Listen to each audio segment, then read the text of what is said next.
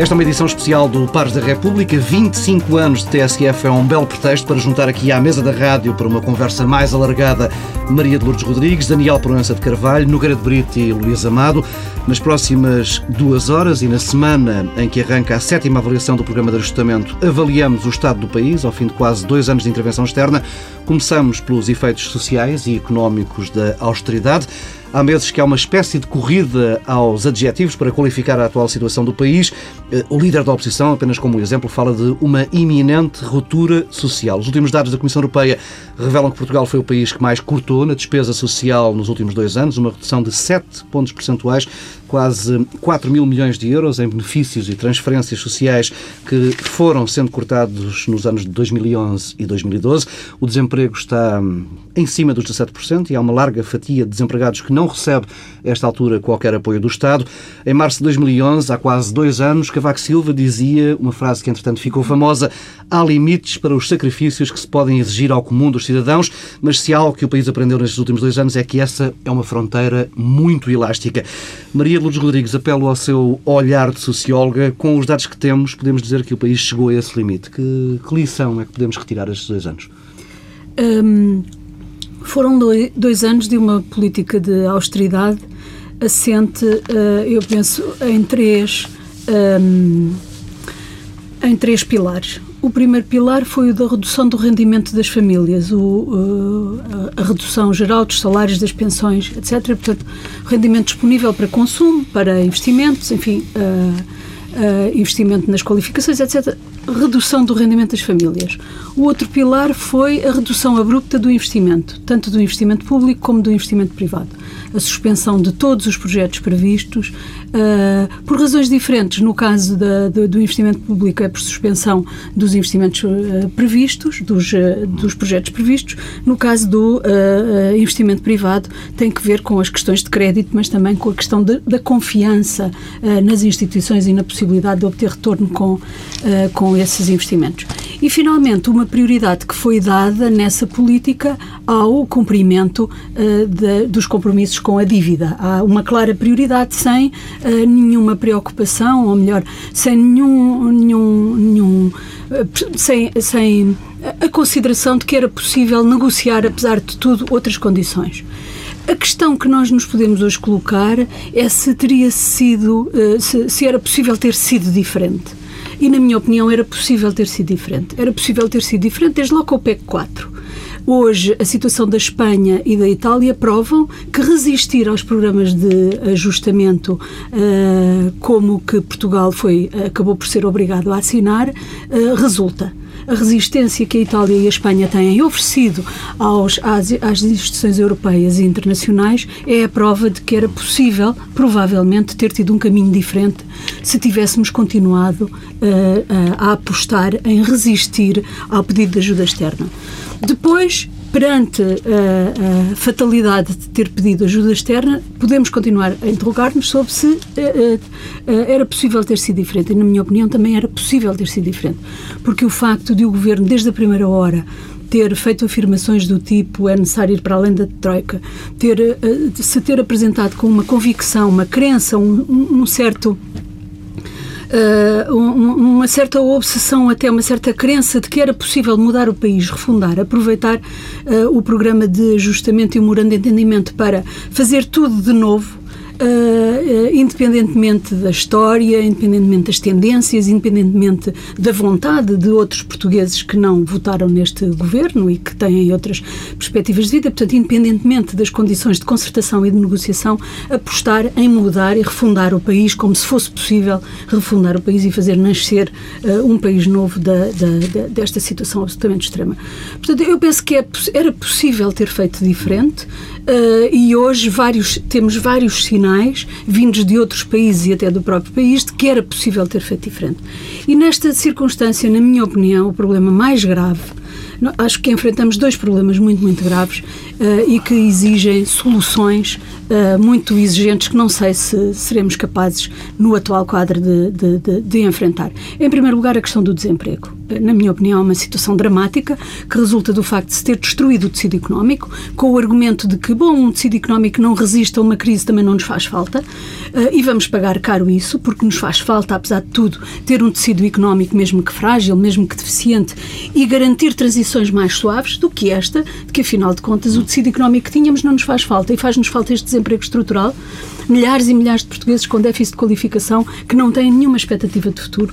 E, portanto, eu acho que este é um problema gravíssimo. Devemos estar a olhar para a composição deste desemprego, quais são as suas características, idades, sexo, uh, qualificações, etc., e ter uma vontade política de ultrapassar este problema, porque, na minha opinião, o país não foi afetado todo igualmente pela situação de crise. Alguns segmentos estão bastante protegidos, eh, mas o que eu penso é que um país exaurido, um país seco e esgotado, também não serve às elites que estão mais protegidas, nem elites económicas, nem elites políticas, que de um certo ponto de vista estão protegidas nesta, nesta crise, mas que a prazo eh, vão verificar que não compensa ser elite nem política económica num país que tem um desemprego estrutural da ordem dos 20%, que está esgotado e que está sem esperança e sem expectativa de futuro. E a questão da expectativa é, na minha opinião, a segunda grande consequência muito grave, que é a falta de confiança nas instituições, a falta de confiança nas regras, o não saber o que é o futuro. Um pensionista que Perda não sabe esperança, quanto vai ganhar amanhã, nem o que pode fazer para ganhar mais, eh, ou um funcionário ou um eh, trabalhador, eh, perder completamente a noção de qual é o caminho. As famílias hoje não sabem qual é o caminho. É a aposta na qualificação dos seus filhos ou é a aposta em colocá-los a trabalhar mais cedo ou fazê-los emigrar? Qual é o caminho para poder, apesar de tudo, enfrentar o futuro? E essa questão, o desemprego e as expectativas em relação ao futuro, na minha opinião, são uh, uh, os sinais maiores da degradação a que chegamos e que precisavam de ser enfrentados de uma forma diferente. Está lançado o debate. Daniel Prensa de Carvalho, chegamos ao tal limite que falava Cavaco Silva já há quase dois anos. Bom, eu acho que o Paulo Tavares, na sua introdução, disse uma coisa muito interessante: é que esse limite é bastante elástico, como estamos a ver. E há aquela frase também do infeliz do Dr. Fernando Henrique que diz que ai, aguenta, aguenta, como que se não houvesse realmente limites para, para essa situação. Eu sublinharia aqui o seguinte: o, de facto, uh, hoje temos que considerar que a política que foi desenvolvida pelo governo uh, acabou por ter efeitos uh, indesejados e não previstos pelos seus autores. Não é? Isso é claríssimo. Claro que o governo esperava e pretendia uh, reduzir de uma forma significativa a despesa do Estado, não previa uma queda do, de, dos impostos uh, desta forma, não previa uma queda do consumo tão elevada, não previa uma queda do investimento também tão elevada. Uh, e, e, portanto, o que nós verificámos foi aquilo que algumas pessoas avisaram, o próprio Presidente da República, que foi uma espiral recessiva em que, na verdade, eh, os efeitos destas políticas acabaram por ultrapassar muito aquilo que o governo imaginava, que era a recessão, portanto, o produto interno bruto, que era o desemprego, que era, portanto, o próprio déficit. Nenhum dos objetivos acabou por ser conseguido. Eh, houve apenas um fator positivo, sem dúvida, que foi eh, por influência também muito significativa do, do Banco Central Europeu, Portugal poder uh, financiar-se no exterior em condições mais favoráveis. Esse é um fator positivo, mas é o único, realmente.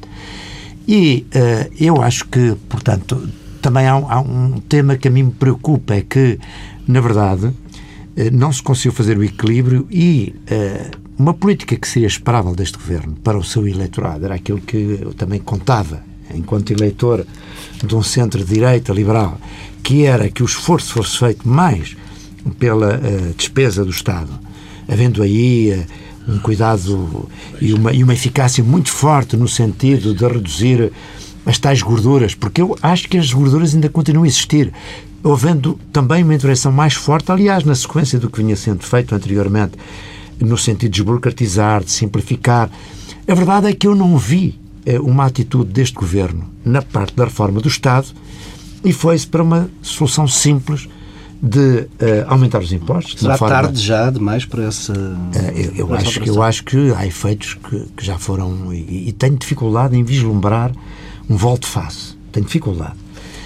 Um, portanto, esse, esse aspecto que acabou. E depois há um, um aspecto também já foi sublinhado para a doutora Maria de Luz Rodrigues, que é uh, o problema da confiança. E eu acho que isso é talvez dos aspectos mais graves. Porque eh, para haver relançamento económico, para haver aqui uma mudança, há uma coisa básica que é a confiança dos investidores, internos e externos. E, de facto, dá a ideia que o governo uh, descurou esse aspecto. Dá a ideia mesmo que, no fundo, pensou-se que era necessário que o país empobrecesse. E a ideia, no fundo, era quase essa. Quer dizer, o país tem que empobrecer. Temos que gastar menos, temos que investir menos. Uh, e, e, e, isso acabou por uh, ser um fator que gera desconfiança nos investidores. Qual é o investidor que vai investir num país cujo objetivo parece que é empobrecer? Porque, eh, obviamente, os investidores o que esperam é resultados, é lucro, e para isso é necessário que haja crescimento económico, e por isso é necessário que haja um enriquecimento geral.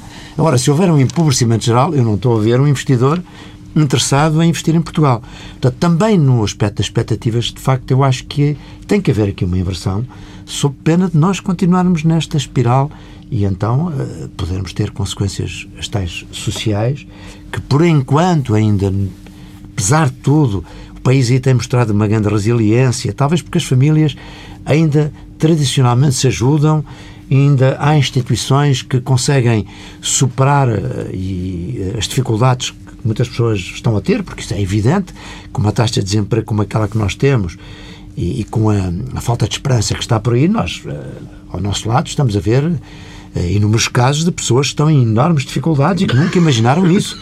Mas ainda tem havido solidariedade suficiente para, até agora, compensar essas dificuldades. Mas não sei até que ponto é que isso pode ir, não é? É difícil de imaginar.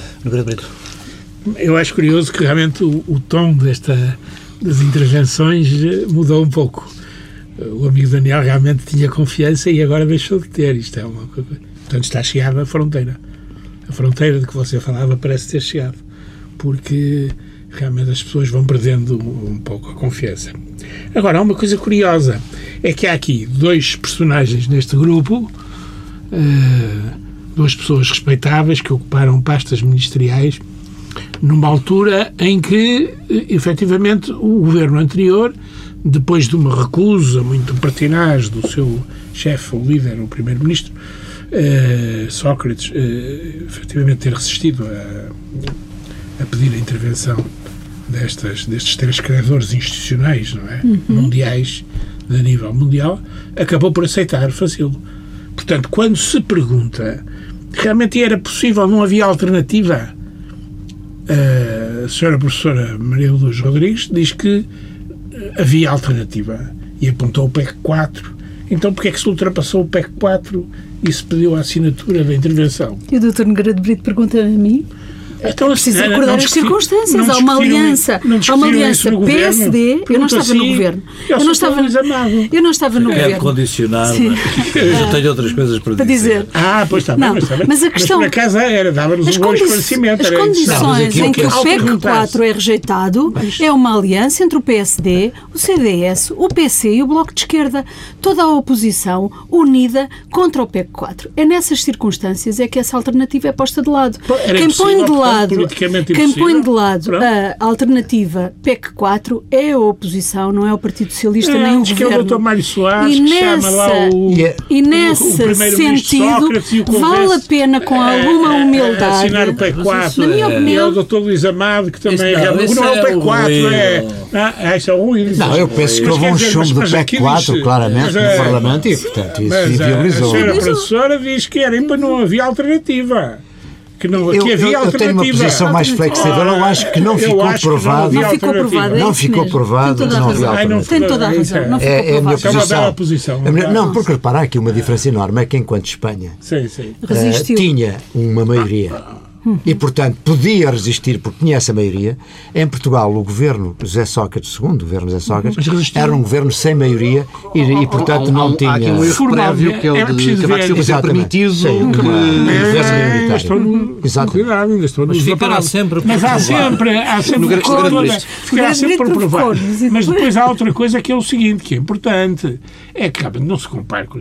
A Espanha e a Itália principalmente a Espanha, recusou formalmente porque praticamente fez tudo o que nós fizemos com, o, é com as diferente. medidas de ajustamento. É é diferente, diferente, é é diferente. Um desemprego mais elevado, uma Não, reação é- social sempre ainda mais complicada. Sim, sempre teve, mas antes tinha, porque tinha recurso Mas não tem o carimbo. de não que tem- lançava a mão. Não tem o carimbo Ah, da- não, da- claro. do resgate. Não, não, não, mas, mas Isso dizer, é muito importante isso- isso é- mas isso é que é importante, realmente, é que eh, porventura não havia alternativa. O que eu digo é que não havia alternativa. Há sempre É, alternativa. havia Há alternativa. sempre. E, e- e realmente, e as coisas estão-se a demonstrar, porque eh, a situação, a má situação está a alastrar realmente pela Europa toda, É verdade. de uma forma eh, realmente que nos afeta, agora nos afeta, quer dizer, porque o, o Primeiro-Ministro diz assim umas coisas às vezes um pouco, um pouco desmalhadas, não é? No sentido de que, bom, realmente afeta, mas vai deixar de afetar, não sei quanto, É, ou então é a Europa que tem culpa, não somos nós e tal. Não, quer dizer, realmente Embora a Europa, Europa agora a Europa é não, facto que também não. está a E a prova é que a Europa está a, ter, está a ser globalmente prejudicada por esta situação. E quando comparamos a evolução da Europa com os Estados Unidos, durante este período, desde 2008 que se desencadeou a crise financeira, que aliás começou nos Estados Unidos e atingiu até muito fortemente a economia dos Estados Unidos nessa altura, vemos que caminhos diferentes estão a conduzir a resultados diferentes. E aí eu penso que os Estados Unidos levam grande vantagem. Recuperação muito mais rápida nos Estados Ou seja, não Unidos. falamos dos Estados Unidos. É porque os Estados Unidos têm possibilidades que nós não temos. Quer dizer, têm possibilidades de vária natureza, alguma, material, física, geográfica, etc., e, e que nós não temos, não é? Nós e queremos Europa ou Portugal? E Portugal, designadamente, e Não, Europa. estou a falar da Europa. E Europa. Europa. Mas eu falo da Europa, eu falo da Europa. E depois tem regimes que são A Europa, no diametralmente seu opostos. conjunto, tem condições Unidos macroeconómicas até mais favoráveis Estados do que os Unidos, Estados podem, Unidos. podem impor políticas que nós não podemos. Nós não A podemos. Europa, a Europa, no seu conjunto, poderia. A Europa já, já, já as impôs e agora está a, a fazer marcha atrás. Nós nunca as impusemos, ou antes impusemos no, no, no, no velhos, nos velhos tempos, não é verdade? E agora realmente não, já não vamos a tempo vemos, e vemos que não é possível impô-las. Não é? Vemos o tipo de reação social que está desencadeada e que torna impossível impô-las. E nos Estados Unidos, por exemplo, a, a regulamentação do contrato de trabalho. Não é? Só isso realmente é importante para que para nós, para os nossos empresários, parece ser uma, um ponto fundamental e que realmente nos Estados Unidos se resolve de uma maneira diametralmente oposta. Não, Mas sei há, bons exemplos em países da Europa, há bons exemplos de regulação do mercado de trabalho que não é uma regulação idêntica à dos Estados Unidos e com muito bons resultados para a Europa. A Dinamarca, os países do, do, do Norte da Europa têm mecanismos de regulação muito diferentes. Senhora professora, eh, digamos, há, há sistemas diferentes, realmente há, mas que foram eh, reduzidos de forma substancial nos últimos tempos. E começou muito antes da crise económica. Quer dizer, realmente as políticas sociais desenvolvidas nesses países, implicando grande dispêndio de recursos, foram realmente foram travadas a tempo, não é? E hoje em dia, eh, se verificarmos, nós temos muitos aspectos que só não são mais favoráveis aos trabalhadores porque, efetivamente, não há possibilidade de que assim seja. Mas, Eu não estava a eh, falar tanto dos apoios sociais, estava a falar mesmo dos mecanismos de regulação do não, mercado de eh, trabalho. Também eu falo dos mecanismos de regulação. E que, em última análise, vão, vão, vão dar ao desemprego, não é? Quer dizer, ou ao desemprego ou à proteção no desemprego. Luís Amado, tem estado aí em silêncio, tirando aquela pequena provocação. É, isto é- Não, eh, Isto é, não, eu sobre isso gostava de dizer isto o é a seguinte. frieza do A, a bancário. atual eh, maioria, ele continua a provocar-me hoje a por estar à minha frente. Ainda bem que está cá Não, mas a atual maioria, doutor Nogueira de Brito, a atual maioria eh, não se liberta do pecado original de ter derrubado eh, o PEC 4 em nome da insustentabilidade do país receber mais austeridade que o PEC 4 propunha e a seguir multiplicou essa austeridade por vários PECs. E, portanto, esse pecado original é bom lembrá-lo, até para que esse erro se não repita. Exatamente. É bom tê-lo presente, que de facto há aqui uma situação em que esta maioria incorreu nesse pecado original e ficará sempre por demonstrar, eu aliás escrevi-o e disse-o publicamente, ficará sempre por demonstrar que eh, a resistência no âmbito do PEC 4 e de eventual alargamento do governo a uma base social e política mais ampla não pudesse ser instrumental para resistir ao resgate. Isso ficará por provar, mas a maioria que hoje governa decidiu, em coligação negativa com o Partido Comunista e com o Bloco de Esquerda, decidiu interromper esse ciclo político. E agora tem essa responsabilidade e, portanto, tem que levar isto até o não, fim. mas quem decidiu Tem interromper não foi a atual maioria. Desculpa. Não, foi, eh, foi um ao- governo, foi um não, governo instalado. assumir- foi um governo não, minoritário. Ao assumir, não, não Ao assumir, não ao assumir, PEC 4. não ao PEC 4. Mas assumiu não ao PEC. Em nome de princípios que, aliás, se vieram a revelar totalmente falaciosos. Mas, dito isto, eu acho que Mas, nós temos que olhar para a frente. Deixa-me só E- e interromper para a situação um, atual. segundo, um segundo. Desculpa, peço desculpa, peço desculpa. Mas eh, é, é bom esclarecer uma coisa. E um, os meus amigos, dois, podem esclarecê-la. Realmente, há um PEC 4 apresentado pelo Governo. É, é- é submetido às oposições. As oposições rejeitam, não é verdade? Mas depois disso, não é verdade? Não haveria mais nada do ponto de vista do Governo. Mas o Governo, depois disso, pediu intervenção. Pediu Porquê é que intervenção pediu intervenção? Foi forçada a intervenção pela dinâmica que os mercados eh, impuseram Ah, como reação e a não uma seria crise política. e não seria essa dinâmica dos mercados que já tornava completamente inviável o Já, PEC 4 está por demonstrar. aí é que está Já, Ah, não, não, não, já, já erodia a base política do governo. Mas eh, não vale a pena estarmos a olhar para trás. Vamos olhar para a frente. A história está feita desse período e, aliás, há já muito documento. Mas é que agora está muita gente há a olhar muito para trás, documento realmente. público Ah, é. sobre essa situação.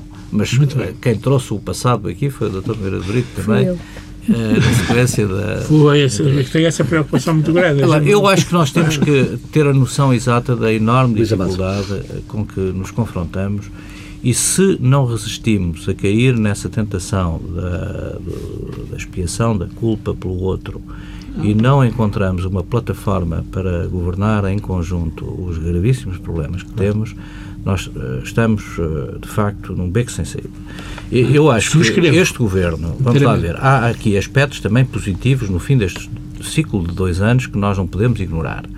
Acho que temos que ter em consideração que eh, a intervenção, em primeiro lugar, é determinada pelo profundo desequilíbrio em que o país se encontrava, do ponto de vista, sobretudo, da sua relação com a economia europeia, com o exterior.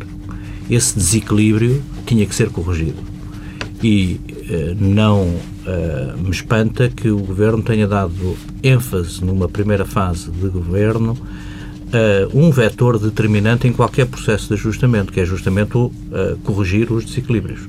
E isso só se faz com, com austeridade e com rigor e disciplina nas finanças públicas e nas finanças privadas. E, portanto, esse vetor do ajustamento foi, do meu ponto de vista, eh, a prioridade que o Governo assumiu na sua primeira fase de governo. Onde é que eu acho que eh, o Governo erra? Em não ser mais rápido, só agora é que está a despertar para essa necessidade, em, por um lado, dar mais eh, dinamismo às reformas estruturais, segundo vetor de um programa de ajustamento, é através das reformas estruturais que o país recuperará as condições de competitividade que estiveram na origem dos desequilíbrios que provocaram a crise. E, terceiro setor, não é possível, no mix das políticas, ignorar totalmente a economia real, a base produtiva e algum crescimento que permita, no equilíbrio com a austeridade e o rigor, manter, apesar de tudo, as finanças públicas numa situação de sustentabilidade. O, o Governo reagiu agora, finalmente, neste sétimo, ou antecipando este sétimo exercício de avaliação da Troika, reagiu a este desequilíbrio no triângulo do ajustamento. Deu ênfase excessiva ao vetor da austeridade, descurou de alguma forma o vetor do incentivo ao crescimento e não foi suficientemente dinâmico, do meu ponto de vista, no vetor de reformas estruturais que devem eh, ser, eh, no longo prazo, o vetor corretor dos nossos desequilíbrios estruturais. Agora, eh, alguns resultados positivos também se verificaram, justamente no desequilíbrio externo. Só que, como o mix de políticas não foi o mais adequado, esse desequilíbrio externo provocou um, um gravíssimo desequilíbrio interno, que não foi compensado por uma certa incúria no atendimento aos problemas da economia real e das empresas e do investimento, que caiu excessivamente. Eu acho que neste momento, eh, independentemente eh, de toda a crítica e de toda a negatividade que esta situação nos impõe a todos nós, até psicologicamente, Eu acho que nós temos que encarar com frieza a situação que o país tem. Nós não estamos num quadro de soberania. O governo não decide por si próprio. Nós estamos submetidos a um programa de resgate. A um programa de resgate que foi negociado ainda pelo anterior governo e subscrito pelos partidos que hoje compõem o atual governo. Um programa de resgate que foi negociado e que uh, foi, uh, de alguma forma, imposto pelos credores. Emprestaram-nos dinheiro, em uh, determinadas condições. E, portanto, nós temos que ter sempre em consideração esta dialética de negociação com os credores. Mas este caminho não este impede precisamente agora, eh, cumprir esse objetivo, que é pagar aquilo que... agora, uhum. Este momento agora é que eu acho que é muito importante que nós o encaremos como um momento de reajustamento no programa de ajustamento.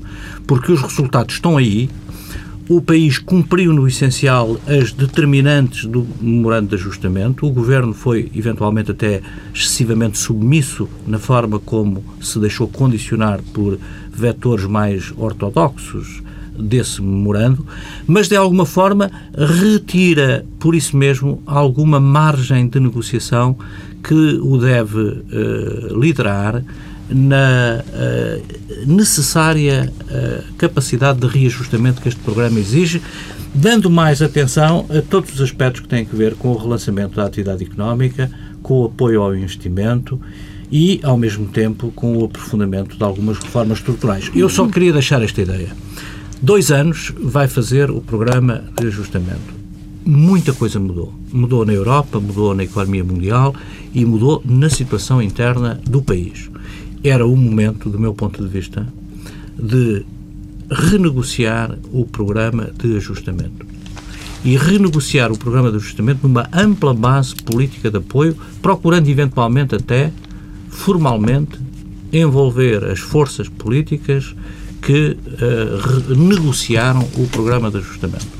Essa renegociação, nesta fase, que envolvendo a mais ampla base de apoio político possível, dando mais ênfase a um programa de relançamento do crescimento económico para equilibrar justamente o triângulo do ajustamento, poderia ser um catalisador determinante para que o país chegasse mais rapidamente ao fim do programa, com uma forte impressão nos mercados e nos credores e que poderia relançar a confiança do país em si próprio e dos credores e dos mercados no nosso país.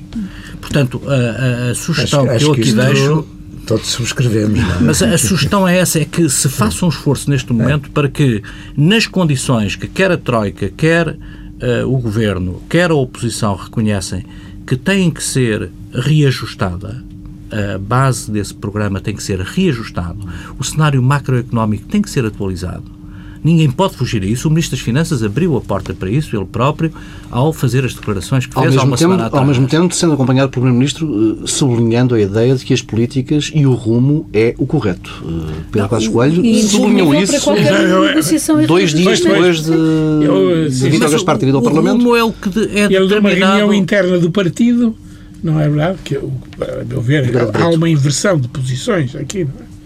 Nessa, nessa Quer dizer, o, o, o Ministro das Finanças anuncia no Parlamento, anuncia institucionalmente, e a gente acredita nele, não é verdade? Embora ele esteja em fase de grande descrédito. E a gente acredita nele.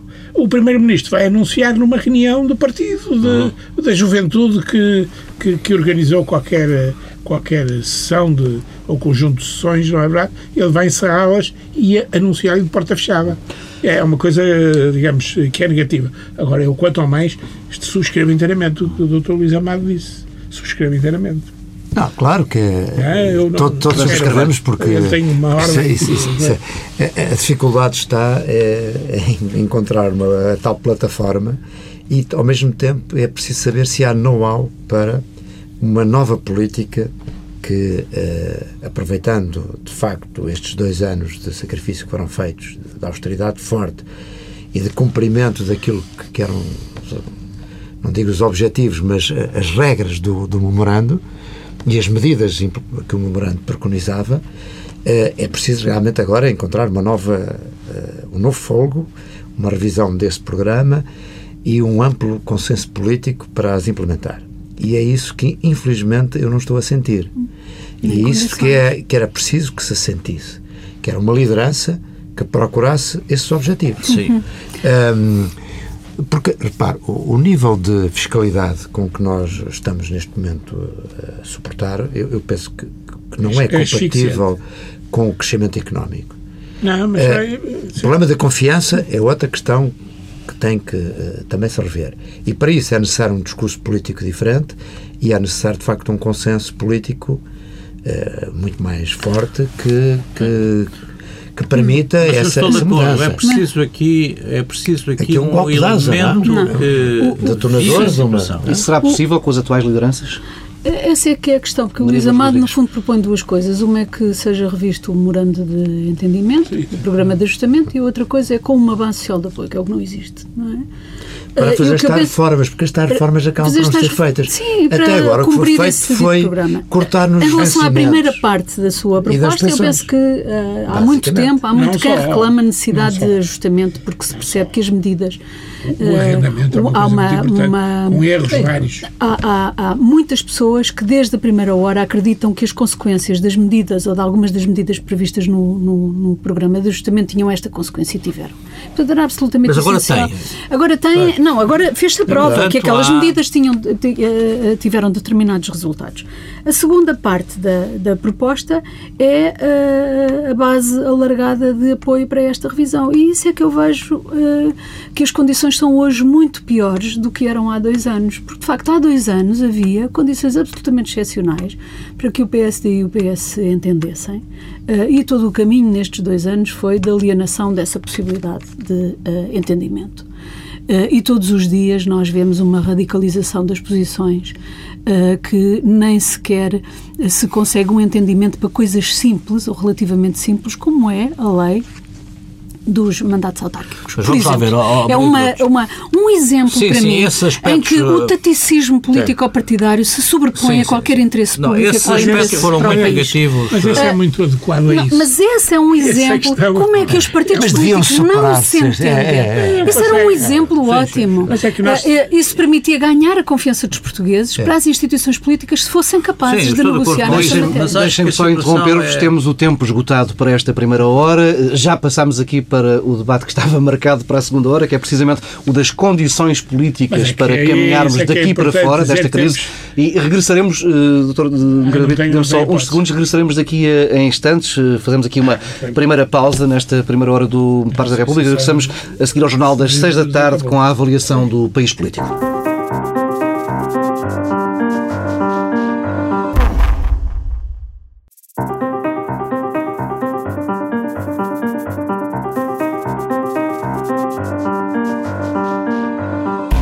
Nesta segunda hora, Maria dos Rodrigues, Daniel Proença de Carvalho, Nogueira de Brito, Luís Amado propõem-vos um olhar sobre os diversos atores políticos e os efeitos destes dois anos de programa de ajustamento. Já por aqui entramos, por este caminho, no final da primeira hora da nossa conversa.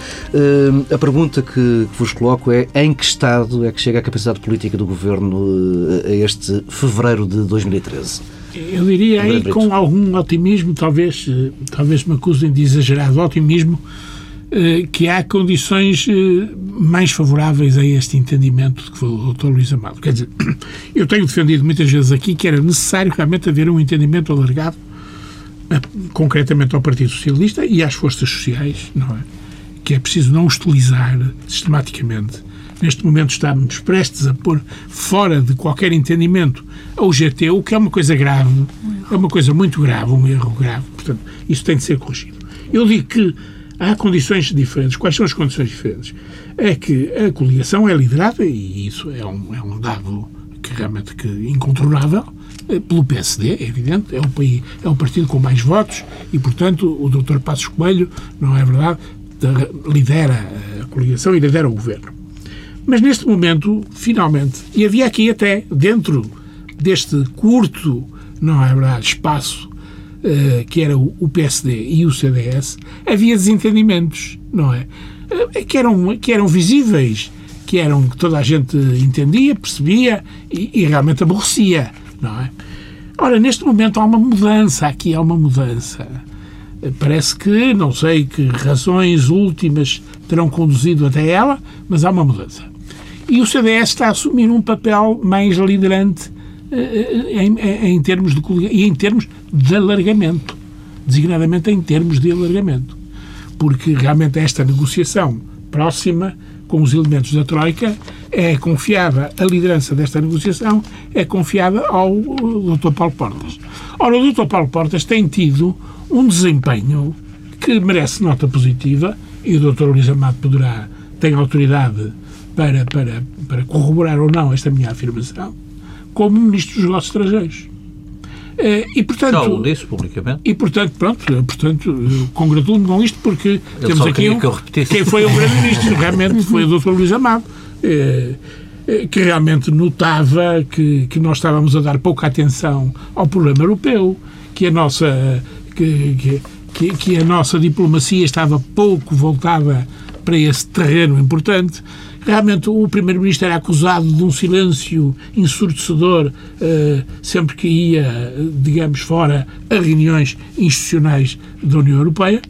Uh, e hoje em dia, realmente, parece que o Dr. Portas vai ter aqui um papel diferente. Ora bem, o, o, o, os elementos do CDS no Parlamento, designadamente, têm apelado sempre para a necessidade de englobar o Partido Socialista nesta, nesta política. E, portanto, eu aí, este é, o, para mim, o único sinal de otimismo Não, esse, esse neste é momento. Neste momento, é o único sinal de otimismo. Mas, há, há mas, mas havia, uh, uh, é um sinal Maria de otimismo, sem dúvida que, o, que a, o maior envolvimento e o maior protagonismo do CDS no governo e na negociação política é muito importante, porque se tem revelado ao longo destes dois anos, apesar de tudo, uma uh, atitude bastante diferente uh, e com maior sentido da política e do interesse público, até eu diria. Agora, é necessário fazer um alargamento ao PS, mas era necessário, desde logo, fazer um alargamento dentro do PSD. Há uma parte do PSD que foi alienada em todo este processo e por este governo. Há uma parte do PSD que não se reconhece e era, desde logo, necessário fazer esse envolvimento. A, a base social de apoio não exige apenas o envolvimento do PS, exige o envolvimento do PS Sim. e do próprio PSD não, e do próprio e do CDS dentro então, eleitoral. Então eu diria, e do, e do próprio PS onde há também sim, uma parte importante sim, que não, eu diria, está em litígio permanente. É como se uma condição para envolver o PS passasse por Era envolver a, paz. Não é a paz geral, mas é a construção do país ou a construção do futuro do país numa base mais alargada, sem fundamentalismos e sem sectarismos. Porque esse é que é o principal risco que eu vejo. É a percepção de que um pequeno grupo dentro de um partido uh, tem a solução para o país e a impõe a todo o resto. Mas, mas eu acho que a situação uh, uh, neste momento. Mas eu só queria terminar Desculpa. dizendo o seguinte: na minha opinião, a competência que mais falta, digamos assim, para conseguir essa base social de apoio é eu diria, a capacidade de negociação. A grande humildade para negociar e para consertar, que é o que não temos assistido nestes dois anos. Com isso, com isso, eu penso que era possível dar esses passos no sentido de, de, de uma maior, de um alargamento dessa base. Porque o risco grande que eu vejo no, no, no cenário político, no mapa político, como diz o, o Paulo Tavares, é justamente é que ninguém se salvará todas as instituições políticas serão gravemente afetadas pelo descrédito, claro, claro. porque provarão, Estão, uma vez mais, minarão de novo a confiança dos cidadãos, é o que está a acontecer, fazendo prova de que não são capazes nem de resolver os problemas políticos, nem os problemas das pessoas. É. Isto exigia capacidade de negociação, um grande centramento nos problemas das pessoas, não são problemas abstratos nem abstrusos, os problemas que as pessoas têm, e uma grande capacidade depois de cumprir com competência técnica o programa que se viesse a desenhar. Mas é que essa questão do descrédito é uma questão eh, que me preocupa preocupa também muito e que é mais abrangente, não é?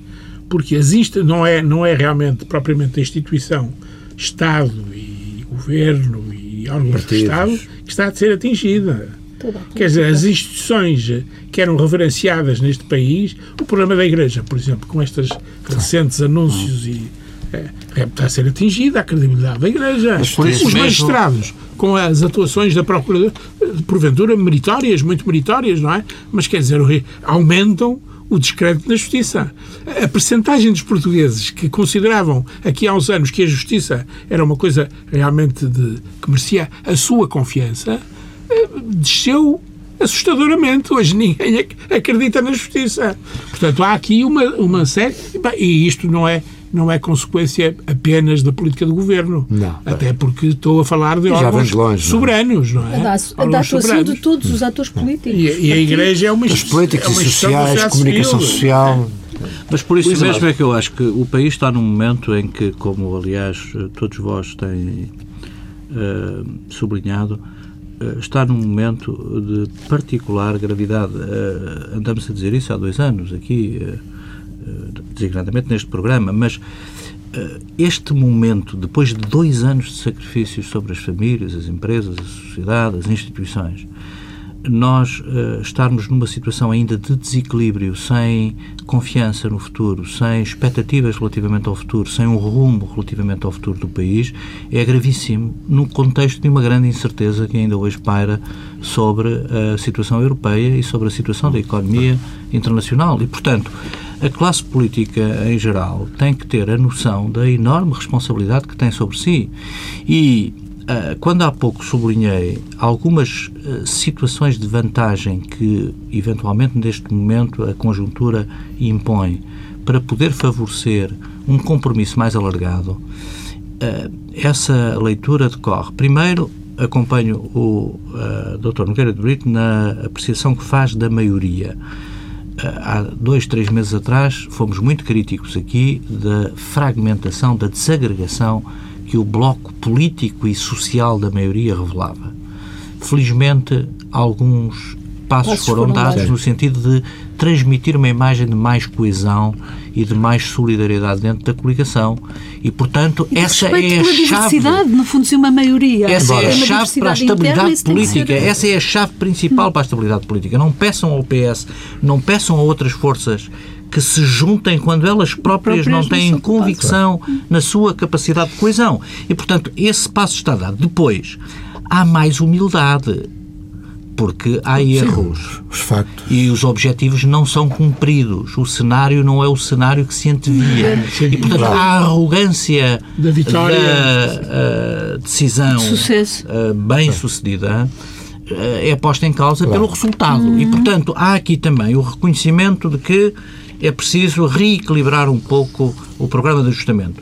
E essa arrogância essa avaliação não é feita apenas no âmbito do governo, é a própria Troika, porque em grande medida estas políticas são determinadas pelos uh, atores principais, o Fundo Monetário, o Banco Central. Também têm que reconhecer que os resultados. Que eles próprios estão a reconhecer uhum. e têm-no reconhecido publicamente Sim, o que o, o modelo que têm vindo a aplicar uh, tem-se revelado é, é. surpreendentemente uh, errado em alguns dos resultados é. que têm apresentado. E, portanto, há aqui um conjunto de condições que, do meu ponto de vista, face até ao que se passou ontem em Itália, o impacto que a situação de Itália está a ter na dinâmica de regressão sim, sim. das situações em que a Europa avançou uh, nos últimos meses, há aqui uma cautela que nós temos que assumir todos coletivamente. E acho que os primeiros uh, responsáveis a fazê-lo são os partidos políticos, no sentido de proteger o país do impacto que estas ondas de choque, da incerteza e da instabilidade provocada por uma crise política hoje na Itália, amanhã sabe-se lá onde, tenham sobre a nossa economia e sobre o nosso país. E nesse sentido, uma vez que há da parte do Governo o reconhecimento, o Ministro das Finanças foi claro na declaração que fez no Parlamento, de que é preciso agora dar mais atenção à economia e é preciso criar condições para que haja uma baixa das taxas de juro e condições para que o investimento seja retomado e que, ao mesmo tempo, eh, nesse contexto, a própria Troika vai ser obrigada a rever o cenário macroeconómico e os objetivos do programa de ajustamento, há aqui um momento de oportunidade, do meu ponto de vista, para que se olhe em conjunto para esta situação e se procure eh, proteger o país, proteger o país nesta situação difícil em que está, em que já dois anos de sacrifícios nos foram impostos e em que tudo pode regredir ainda mais gravemente se nós não formos capazes de estancar a enorme pressão a que o país vai estar sujeito neste último ano, neste próximo ano. E, portanto, há aqui um momento de adjornamento político para proteger as instituições e para proteger o país que eu acho absolutamente fundamental e acho que os partidos o devem assumir em primeiro lugar. Eu acho que é um dever patriótico, passa a expressão um pouco em desuso, de os responsáveis políticos com humildade verificarem que têm que, têm que mudar o seu comportamento. Mas há aqui um, um ponto que me parece estando de acordo com tudo o que acabaram de dizer, que é importante. É que eu não sei se a liderança, porque tem que haver aqui uma liderança de processo, se a liderança tem hoje ideias claras sobre o que é que, sobre fazer. E esse é um ponto também importante. Porque repare, nós que programa é que temos das reformas do Estado? Temos um programa do FMI, que gerou aí um grande broá, mas que depois nós, no fundo, não sabemos qual é a ideia, qual é a ideia do Primeiro-Ministro, do líder, do, sim, do sim. partido liderante, qual é a ideia dessa reforma. Saberemos que será comunicada por estes dias aos elementos da Troika. É esse, esse, esse é um dos pontos também fundamentais. É preciso saber se há um programa para depois procurar os apoios sociais e políticos e procurando, evidentemente, envolver sim, todos. Uhum. Uh, e essa também é uma dúvida que, que, que, que eu acho que legitimamente nós temos. A liderança, o programa? Porque hum, é preciso fazer reformas no Estado, é preciso encontrar formas de captar investimento interno e externo, e... criar condições para isso, é através da fiscalidade, mas não só. É, através de próprios organismos do Estado que têm essa missão. Portanto, há um programa que tem que. É como se houvesse necessidade de um novo programa de governo desta coligação, desde logo. E depois procurando envolver, de facto, eh, as outras forças políticas, o Partido Socialista e as forças sociais. E esse é um ponto também. É, é, é, as coisas estão ligadas entre si. Não, claro. Na realidade, há uma coisa muito importante, não é? É que eh, temos que uh, não esquecer que o estoque da dívida cresceu muito, não é? E, portanto, com, com algumas facilidades que nos possam ser concedidas, porventura elas não serão suficientes e, e levar-nos a, a ter que reembolsar esta dívida durante muitos anos. E, portanto, o peso é que isso vai ter. É ah, mas é que. Mas, mas, Nem sequer está fora de, mas isto de causa tem, tem que a estar, possibilidade de um perdão de dívida. Tem que estar, ah, exatamente, tem que estar no âmbito da renegociação da, da, do Não já, mas isso eu acho que isso não, não é, um, é um tema que não se devia colocar não já. Devia colocar. O que é facto Porque isso pode fragilizar também não, é a... Que não há memória de nenhum dizer... país ter pago uma dívida de montante que a nossa dívida atingiu. É simples. Sim, isso não, não há memória. Mas, e, portanto, uh, é um se, problema se retomasse se... aqui um crescimento económico e gerasse já. confiança junto dos investidores estrangeiros, isto é tudo muito uma questão de confiança. O país pode Sim. até estar mais endividado desde que as coisas comecem a funcionar, a economia começasse a crescer a e a expectativa de... dos, dos nossos financiadores ser positiva, Daniel questão... mas, estou... mas, falar de investimento, uh, da retoma do investimento uh, privado, de e público também, provavelmente vai ter voltar que a fluir dinheiro na economia, público. fará sentido sem que sejam criadas condições para uma retoma da procura interna, pelo menos porque sabemos que os mercados-alvo das nossas exportações estão a travar também. Mas isso é evidente que não é possível haver crescimento económico apenas Sim. com as Então estamos a falar de porque, acerto de linhas a do nossa, próprio Orçamento de Estado A nossa economia não pode ser mudada no prazo de dois anos, dois a estrutura anos, económica económica, nem 10. Quer dizer, isto são, são mudanças que exigem muito mais tempo. Portanto, nós temos também a nossa economia, as nossas empresas têm que contar com uma parte substancial do mercado interno. Sim, mas para começar Evidentemente vamos ter, um, que, vamos ter um ano orçamental Mas tem havido aí, apesar de tudo, uma, de uma evolução. completa, não é, é verdade? Tem é? havido aí uma evolução positiva. Hoje, por exemplo, estamos... Não, repara, as empresas de construção eh, que não, em Portugal atingiram uma crise enorme. Hoje estão a, a, a ter as maiores empresas de construção sim, a ter maior uh, faturação no não, exterior do que em Portugal, mas sim. de uma forma muito significativa. Não, mas isso... E há outras empresas que têm vindo. Agora, tudo isso. Oh, Daniel, isso não, é, parte, não, não é imediato. A não, é parte do investimento, isso é a parte do investimento. É que há outra a parte do investimento. Eh, aí realmente há medidas, vai-se rever o, o código do, do, da, do IRC, do IRC eh, etc. É? E, e vai-se diminuir o imposto, eh, permitir certos acertos, muito bem. E depois, mas no final, há, verificar se há que afinal é necessário IRS, investimento público. Mas o, e, e, e é necessário investimento público. Necessário, não é e o IRS, mas o, o, o, consumo está ligado ao IRS. Também, e os clientes, também, não é? Não é verdade? E os clientes, exatamente. É claro que isto não é um limite, bem, não é? desculpa. Tem não, que ver. O limite, os portugueses vão conhecê-lo este mês. Este mês é que vão conhecer qual é o limite. Não é? é que não é só um problema de justiça social, é também alguns, um problema sim, de, uh, de, de, de, economia. É evidente, se o Estado vai buscar todos uma, uma parte muito significativa dos recursos ao sector privado e ao bolso das pessoas, em IRS, IRC, sim. em IVA, etc., é claro que depois não sobra para o investimento e para o crescimento da economia. Isso, aliás, é uma equação evidente que eu não sou economista e acho que nem é preciso sê-lo para perceber. Mas eu sou, O Estado tem que reduzir significativamente a punção que faz dos recursos que E como é que vai É, a reduzir? economia mas esta é que é uma então questão, nunca mais esta é uma questão crítica. nunca mais porque- chega ao objetivo do sim, tem déficit. que Não, reduzir a despesa, tem que é reduzir a que- Mas despesa. o déficit resulta... Tem que fazer as tais reformas estruturais, tem que reduzir a despesa. caro. resulta de duas parcelas das receitas. é As receitas não são apenas tributadas eh, pelos impostos, resultam também eh, da- do crescimento económico. O que me parece é que eh, estou de acordo com o que disse o Daniel Proença de Carvalho sobre a questão das lideranças e a questão eh, das lideranças políticas e da questão programática. E isso é que nos leva ao ponto. É que o programa deste governo, que foi sobretudo o, o programa do memorando de entendimento levado a um extremo, que foi para além da Troika, como muitas vezes foi afirmado, não é um programa que permita o país ultrapassar a situação em que está.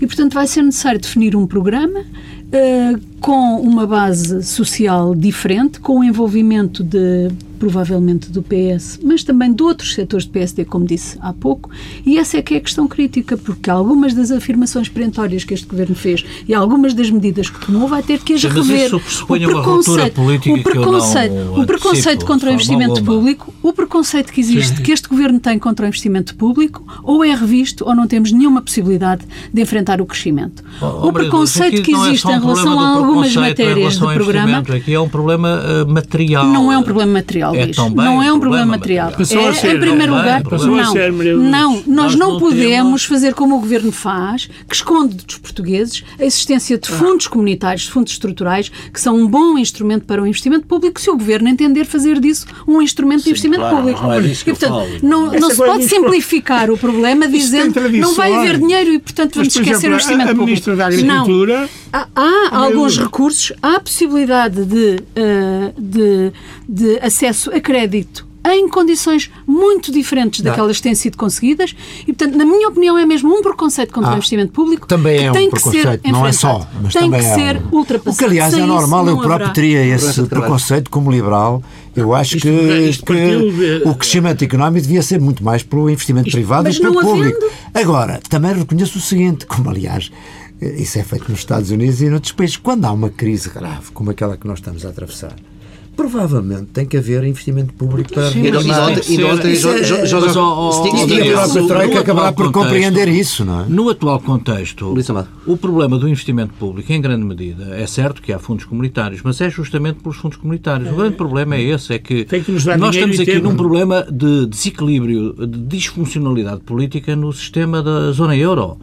Porque essa injeção devia ser feita pela via federal. Nós não temos essa via federal. Portanto, tinha que ser pelo reforço dos mecanismos de financiamento pela via do orçamento europeu. E aí é que temos o problema, porque o Estado tem os seus plafons eh, muito condicionados, independentemente de haver aqui e ali Mas aí- situações que podiam ser otimizadas do não ponto de vista do investimento público. Agora, Mas não houve uma tentativa em- em- otimizar. O governo deitou a borda fora, o governo deitou a borda fora ah, o investimento, o, aliás, o crédito existente para o programa da parte escolar, por puro preconceito e Sim, por taticismo político, em condições que o governo nunca mais Mas terá isso, condições para negociar Acredito- esse acredito- crédito para fazer esse investimento. Acredito que aí da mesma forma isso que tenha sido feito por preconceito ah, contra a anterior negociar- ministra. É só contra Mas também, também houve Também, disso, também, houve. também, é, houve é, disso em todos os setores.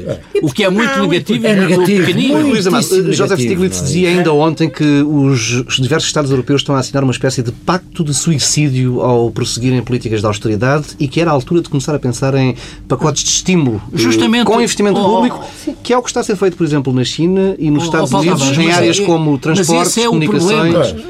Esse é o energias problema. Eu renováveis. acho por Mas isso porque que há neste momento, há neste momento condições, condições eh, internas e condições europeias para construir essa narrativa de reequilíbrio entre a austeridade e o incentivo ao crescimento. Agora, não tenhamos ilusões. Isso pressupõe que se deem passos mais rápidos no que já começou a ser discutido de reforço do orçamento europeu para investimento nos países que, tendo políticas de ajustamento muito uh, Severas. severas uh, estão a cumprir com o essencial das determinantes do programa de ajustamento e que não têm nenhuma compensação por isso. E estão, aliás, em situação de desigualdade, é isto que eu acho que se tem que fazer ver a Bruxelas, em situação de desigualdade relativamente aos países que, estando fora da zona euro e tendo política monetária, Exatamente. se adaptam Claro, com o mecanismo da desvalorização. Exatamente. Tem uma banda de flutuação que lhes permite fazer Exatamente. ajustamentos. Portanto, nós estamos numa situação insustentável por mais tempo. E por isso é o momento, do meu ponto de vista, de renegociar com Bruxelas as condições de reequilíbrio entre austeridade e crescimento. E isso vem de encontro também à linha de fratura e de tensão que tem existido entre, designadamente, o PS e a maioria do governo. E, portanto, há aqui um ambiente que, se for bem liderado, o problema da liderança é decisivo, não tanto o programático, do meu ponto de vista, porque pode ser extrapolado para um domínio mais ambicioso que pressupõe eventualmente uma consulta eleitoral, mas do ponto de vista da liderança, se este ambiente for bem equacionado, nós podemos encontrar condições favoráveis para uma frente de reajustamento do programa de ajustamento que eh, nos leve até ao fim, até à praia, em eh, sossego. Porque de outra maneira nós arriscamos a afogar-nos. Se não houver aqui juízo. Estamos, já muito perto do, E do- do limite. afogamos-nos à beira da praia. O que ainda é mais grave. Essa questão das lideranças e de percebermos ou intuirmos que Pedro Passos Coelho e António José Seguro dificilmente se sentarão a uma mesa para eh, arranjar aqui uma plataforma mais alargada de consenso político, como fala Luís Amado, eh, este processo pode vir a ser liderado pelo Presidente da República. Eh, tem estado, desde que falou em espiral recessiva no discurso de Ano Novo, eh, tem, tem-se remetido ao silêncio e ao recato do Palácio de Belém. Falou ontem outra vez. Ontem falou Mas novamente. falou de empreendedorismo jovem. Eh, Daniel o, Paz de o Carvalho. que é fundamental. O que é Bem- fundamental. bem sei, mas- nós já, já aqui falamos várias vezes nesse tema. Na situação enfim, fragmentada em que nós estamos neste momento, a nível partidário, nas dificuldades que os partidos têm interna e no relacionamento entre eles, nós sabemos que o Partido Socialista também enfim, está numa situação que, que não oferece grande confiança aos eleitores. Eu penso que, enfim, eh, todos reconhecemos isso, ou pelo menos a opinião pública em geral reconhece isso. Eh, eu acho que era muito importante que o Presidente da República tivesse aqui um papel. Eu já o tenho dito há muito tempo, acho que se a situação estivesse confortável, se tudo estivesse a funcionar normalmente, é claro que o papel do Presidente deve ser um papel residual. Agora, nas atuais circunstâncias, eu acho que vai ser inevitável o Presidente ter que. Isso, tem que ser muito bem pensado. E- Com certeza. Que papel é que há de ter o Presidente? É que sabe que isso que é muito difícil no contexto, no nosso quadro. É que não se tem sequer notado um papel. É, não, mas é que eh, papel que é fazer mais informal, um discurso, digamos fazer assim. mais um discurso. Não, não, não, Fazer, eh, quer dizer, Mas intervir discursos pela via do discurso. São importantes, mas relativamente, mas, mas não levam, mas, mas Como em o última análise podem não levar a nada. Quer dizer, a questão toda é esta, é que o Presidente da República, depois de todas as revisões que foram então, feitas do mas texto qual é afinal o papel num período de crise em que nós estamos a viver? É porque há aqui é alguma este. responsabilidade do Presidente da da República, de República facto. Quando dissem É. há uns anos atrás que havia limites para. Teve um efeito. Para, para, Teve um exatamente. efeito. para- Foi só um portanto, quer dizer, eu e penso que um há aí também há alguma responsabilidade do Presidente. Mas agora, ontem, por exemplo, que- o discurso dele mas é um discurso que de vai necessariamente no sentido do investimento, da Mas necessidade estamos a falar em, num papel de E sabemos que ele que é um concerto keynesiano, portanto... mais ativo. mais ativo no concerto político Mas e como? social. Eu- Mas isso só pode ser mais ativo... Desde é logo informal, que eu é não, não tomar sei se conta tem do- havido, mas não, é- se- não se tem não notado. sabemos. Não Mas não sabemos. é que Não. isso não está definido. Não devemos falar nisso com tanta insistência, não tendo soluções. Porque hoje em dia o que é muito hábito é realmente as pessoas falam, sabem equacionar os problemas, mas normalmente não sabem equacionar as soluções. E nós falamos muitas vezes na intervenção do Presidente da República. E se nos, e se- nos perguntarmos a nós próprios, mas como é que há de intervir o Presidente da República? Se as Pode coisas dizer- correrem mal, pode ele dizer também que- acaba por ser pode dizer que- corresponsabilizado, Oh, não é? oh, necessariamente, então, não mas é? isso é claro, faz, um- Porque- faz um discurso e dessa safa-se com o discurso. Não sei. da responsabilidade safa-se. Agora, agora o que é que pode fazer? política, não, O que é que pode fazer? Pode fazer o quê? Realmente, eh, o que era importante neste momento fazer é o que fez o Jorge Sampaio. Não é verdade. É realmente dizer, não, o, o regular funcionamento das instituições não está assegurado e, portanto, eu convido este senhor a ir-se embora Não, não, e convido o Pedro. Não, Não, mas, não, olha, mas, é- não, não. mas- mas- menos do que isso não é nada. uma proposta Convém não falar sequer isso não é nisso. não é? Eu, eu não estou de acordo Aliás, eu acho que não. o Dr. Jorge Sampaio fez mal Sim. nessa altura quando tomou essa atitude. Maria Ah, eu, eu- eu não- eu não estou a apreciar o mérito Também o terá feito por razões que não foram puramente objetivamente Uhum. objetivas. não é? Maria Luz Rodrigues. Foi um, um taxista que lhe disse Eu- que foi afora este pá. E ele pôs. Ora bem, mas. mas eu, não, eu- eu não estou de acordo que os discursos políticos tenham tão pouca importância e tão pouca influência. Uma parte do jogo político faz-se através do discurso, da clarificação Bem, do pensamento. E hoje há uma grande expectativa. informalmente, ah, numa É situação de expectativa crise, das pessoas. numa, numa situação de crise tão grave atender, e numa ausência de funcionamento das instituições, é as, a as, expectativa. Quando falam do Presidente, tendem querem vê-lo a mandar, a executar, a substituir. Ele ainda por cima faz discursos técnicos tão floreados e tão cheios de conteúdo, de sabedoria. As pessoas querem ver essa sabedoria. que Estamos, estamos mesmo muito, muito em cima do limite e pedia só ao Luís Amado, a ideia foi a sua, a proposta é sua, de uma plataforma mais alargada eh, que permita uma reforma do, do, do programa de ajustamento e que inclua o Partido Socialista, vê o Presidente da República a assumir algum papel? O Presidente tem dado sinais de que eh, é preciso eh, renegociar algumas das condições do programa de ajustamento e é preciso, junto de Bruxelas, defender mais os interesses eh, que decorrem da situação difícil em que o país se encontra. Portanto, acho que o Presidente pode necessariamente, no âmbito das suas competências, exercer essa função de facilitação de uma eh, plataforma de entendimento relativamente ao reajustamento das condições do memorando que permita, como disse, eh, executar esta fase final do programa de ajustamento. O Presidente seguramente o tem feito, até de uma perspectiva mais informal.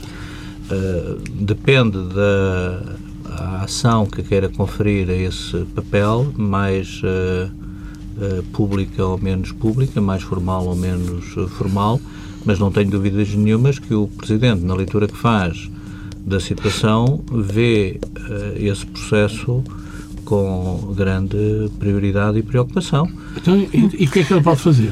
Você, você, mas- você e o seu Primeiro-Ministro Ó, deixavam de fazer alguma coisa doutor nessa Brito, ele fez, por exemplo, teve uma intervenção decisiva Você quando foi a discussão sobre a TSU.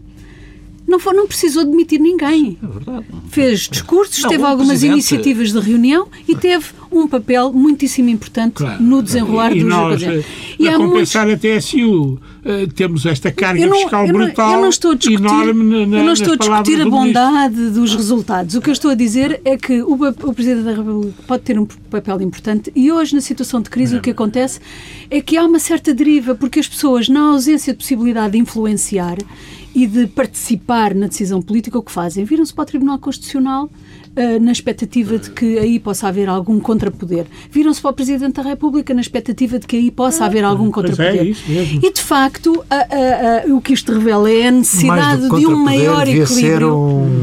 Um... Um facilitador. Um facilitador. poder. Mas as Sim, pessoas é olham como contrapoder. Mas, que- agora, o que isto revela é que, é que de facto, exige. Aquilo que temos é uma Pode ausência não- de quadro pode de chegar. participação alargada. E, Pode dá origem a esta... Bem, meus caros, mesmo não correndo o risco de não ter encontrado nenhuma resposta eh, exata para os problemas do país, temos de fechar por aqui esta discussão, esta edição especial do Pares da República. Regressamos na próxima semana no formato clássico e à hora do costume.